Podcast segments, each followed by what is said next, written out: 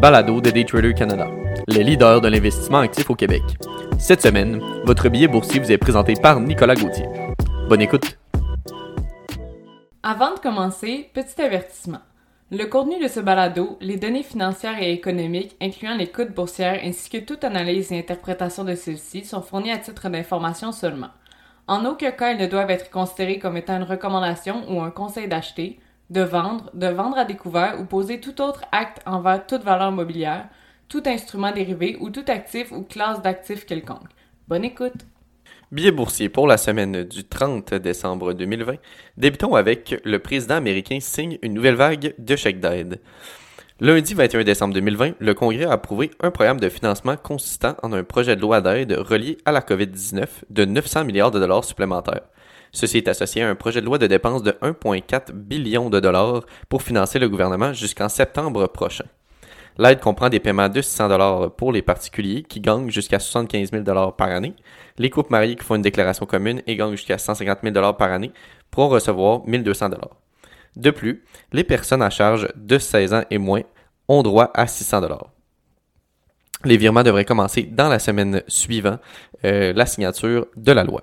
Cet événement très attendu par plusieurs acteurs de marché a propulsé l'indice fort américain, le S&P 500, de près de 1% de nouveau euh, à des hauts de tous les temps lundi. En somme, en signant le Consolidated Appropriation Act 2021, le président Trump a publié une déclaration qui comprenait ce qui suit.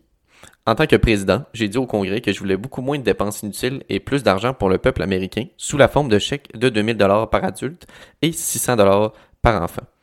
De ce fait, le Sénat entamera le processus de vote dans l'objectif d'augmenter les chèques à 2000 dollars. Il sera alors intéressant de surveiller si cela se concrétisera ou non.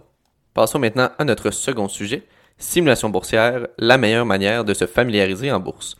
Lorsque l'on termine une formation ou après avoir fait de nombreuses heures de recherche sur la bourse, il paraît tout à fait normal d'avoir envie de se lancer directement dans les marchés en rêvant d'être profitable immédiatement. Or, l'atteinte de cette profitabilité instantanée est plutôt rare. Ainsi, voilà pourquoi le simulateur semble être la meilleure façon d'apprendre en bourse. Dans un premier temps, plusieurs éléments se rapportant à l'investissement actif s'apprennent uniquement en l'appliquant. De ce fait, l'un des éléments majeurs du succès boursier demeure le contrôle de ses émotions. En réalité, comme M. Benjamin Graham l'a affirmé dans son excellent livre The Intelligent Investor, investir ne consiste pas à battre les autres à leur jeu, il s'agit de vous contrôler à votre propre jeu, et cela s'apprend uniquement par la simulation. Dans un deuxième temps, un autre élément fondamental au succès en bourse s'avère être la discipline. Malheureusement, cela ne s'apprend pas. Il devient nécessaire de la bâtir nous-mêmes. Ainsi, transiger en simulation est la base de la construction de cette discipline.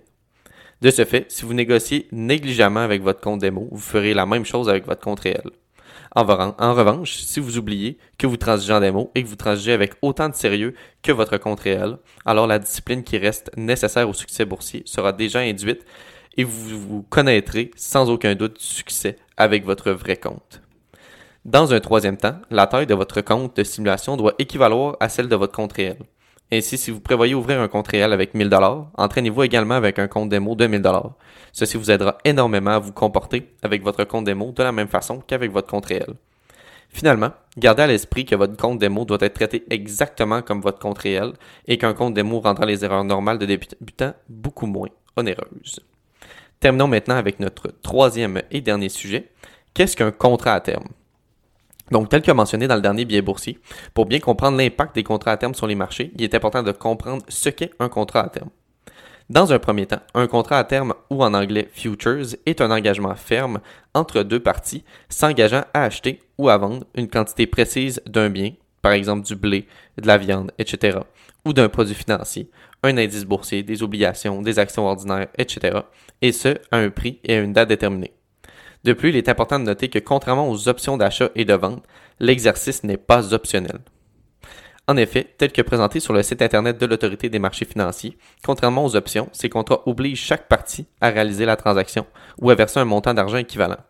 Si par exemple Jean a un contrat de gré à gré pour l'achat de 100 actions de la compagnie XYZ à un prix de 20 chacune au 17 décembre, il est obligé d'acheter ses actions à ce prix à la date d'échéance, même si la valeur réelle de l'action est moindre et que la transaction génère pour lui une perte.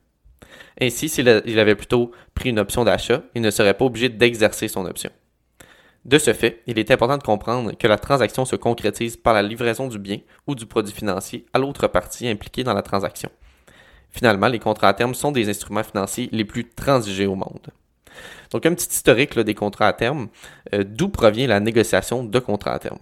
La plus ancienne bourse de contrats à terme reconnue est le Dojima Rice Exchange, établi en 1710 au Japon, dans le but de négocier des contrats à terme sur le riz. Ensuite, les marchés de contrats à terme de produits de base occidentaux ont commencé à être transigés en Angleterre au 16e siècle, mais le premier marché officiel d'échange de produits de base en Angleterre, le London Metal and Market Exchange, n'a été établi qu'en 1877. De l'autre côté de l'océan, les États-Unis ont créé en 1848 le Chicago Board of Trade, mieux connu sous CBOT, soit la première bourse d'échange de produits de base de l'Ouest. Le CBOT a été créé à la suite des chemins de fer et du télégraphe reliant le centre de marché agricole de Chicago à New York et à d'autres villes dans l'Est des États-Unis. De plus, les premiers contrats à terme négociés aux États-Unis ont été sur le maïs. Ensuite, le blé et le soya ont suivi. Ces trois produits agricoles de base représentent encore l'essentiel des activités commerciales menées au CBOT. Cependant, l'importante expansion des contrats à terme s'est produite dans les années 70. En effet, le Chicago Mercantile Exchange, le CME, a commencé à offrir des contrats à terme standardisés en devises. Puis le New York Mercantile Exchange, ou le NYMEX, a commencé à offrir la négociation de divers contrats à terme financiers, y compris des obligations du Trésor américain et éventuellement des contrats à terme sur indices boursiers. De plus, le Commodities Exchange a fourni des contrats à terme sur l'or, l'argent et le cuivre, puis a ajouté le platine et le palladium lorsque l'or n'a plus été indexé sur le dollar américain. Finalement, l'expansion rapide des transactions sur contrats à terme financiers a entraîné la création de contrats à terme sur les indices boursiers Dow Jones et S&P 500. Enfin, il y a eu la création du S&P 500 E-mini par le CME le 9 septembre 1997. Ce nouveau euh, concept fut créé lorsque la valeur du contrat S&P 500 existant est devenue trop importante pour de nombreux petits négociants. De cette façon, le mini est rapidement devenu le contrat à terme sur indice boursier le plus populaire au monde. D'ailleurs, les fonds spéculatifs préfèrent souvent négocier le mini au gros S&P 500, car les contrats à terme sur le S&P 500 original utilisent toujours la méthode de négociation dite à la criée, avec ses retards inhérents par rapport au système entièrement électronique Globex pour le E-mini. En somme, le volume quotidien moyen actuel de l'E-mini est supérieur à 100 milliards de dollars, dépassant de loin le volume en dollars négocié combiné des 500 actions sous-jacentes. De plus, après le succès de ce produit, le CME a introduit le contrat à terme Nasdaq 100, le NQ, et le CBOT, le DGI Mini Futures, le YM. Enfin, avec le temps, de nombreux autres E-mini furent créés, tels que le CL pour le WTI Crude Oil, le ZN pour le 10-Year T-Note, le ZF pour le 5 Years T-Note et le GC pour l'or. Finalement, en mai 2019, un nouveau dérivé des contrats à terme a été créé, le Micro E-Mini. En somme, bien qu'il existe maintenant des bourses de contrats à terme standardisées dans le monde entier, les bourses américaines restent les plus largement négociées. Cela est causé en grande partie par le fait que deux des marchés les plus négociés sont le marché obligataire américain et le marché du blé. Passons maintenant au E-mini directement. Donc, ce qui intéresse le plus les investisseurs actifs sont les contrats E-mini. Ainsi, ces contrats, comme leur nom l'indique, sont des versions plus petites des contrats à terme originaux sur les indices.